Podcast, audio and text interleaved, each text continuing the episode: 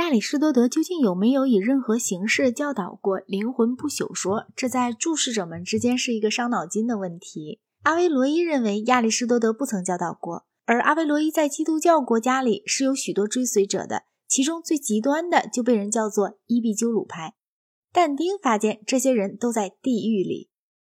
事实上，亚里士多德的学说是复杂的，很容易被误解。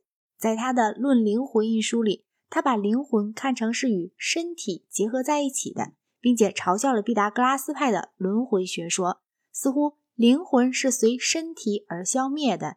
因此，无可怀疑，灵魂与他的身体是不可分的。但是他随即又补充说道：“或者无论如何，灵魂的某些部分是如此的。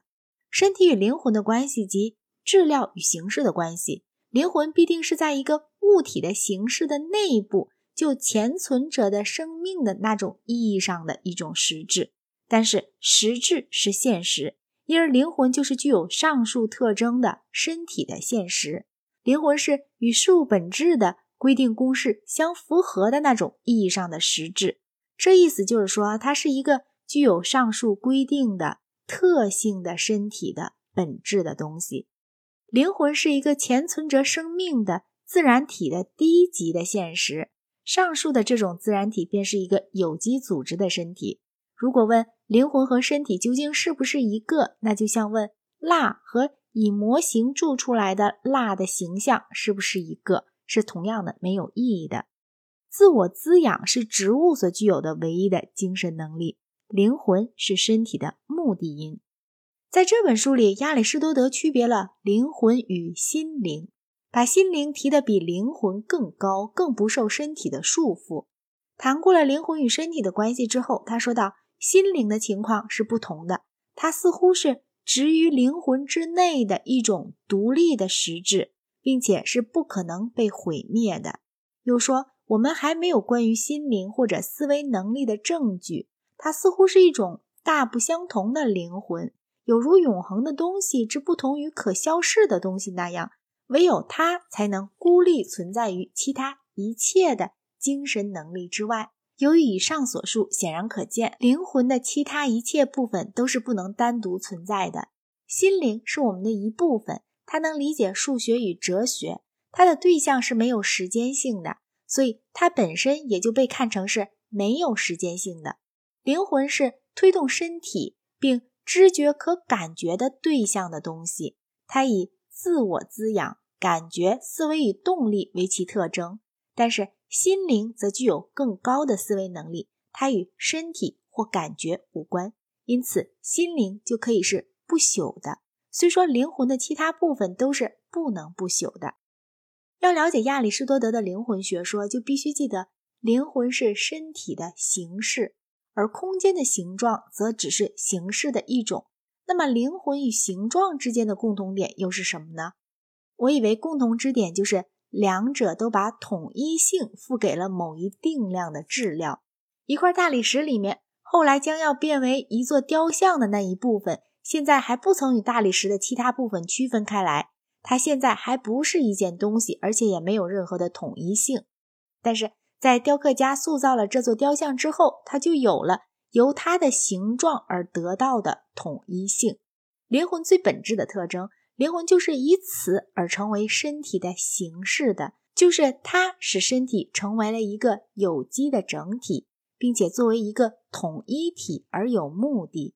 一个单独的器官所具有的目的是在它的自身之外的，例如眼睛在孤立时就不能看。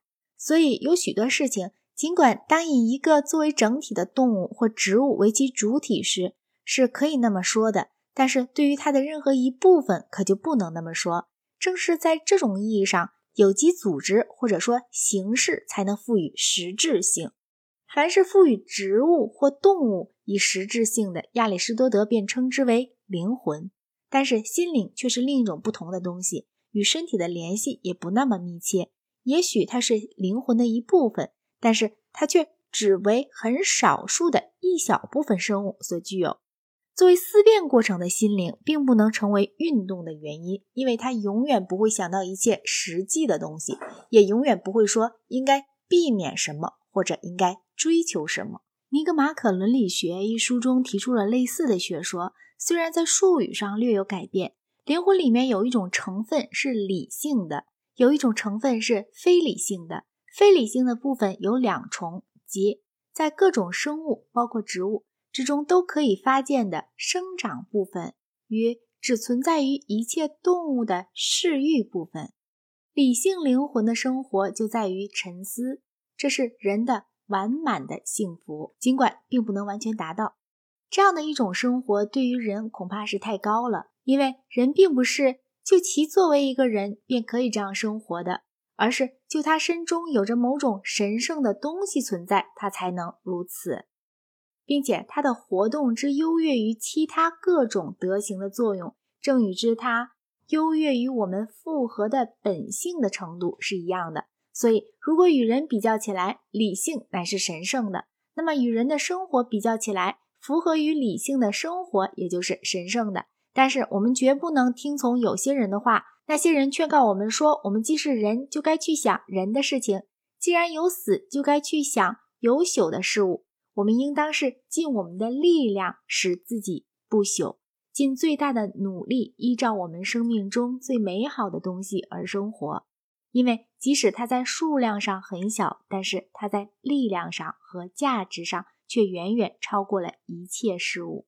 从这段话看来，则似乎个性这是区别开一个人与另一个人的东西，是与身体和非理性的灵魂相联系着的；而理性的灵魂或者心灵，则是神圣的、非个人的。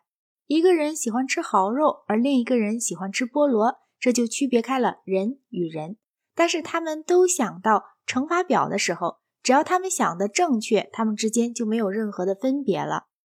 非理性的灵魂把我们区分开来，而有理性的灵魂则把我们结合起来。因此，心灵的不朽或理性的不朽，并不是个别的人的个人不朽，而是分享着神的不朽。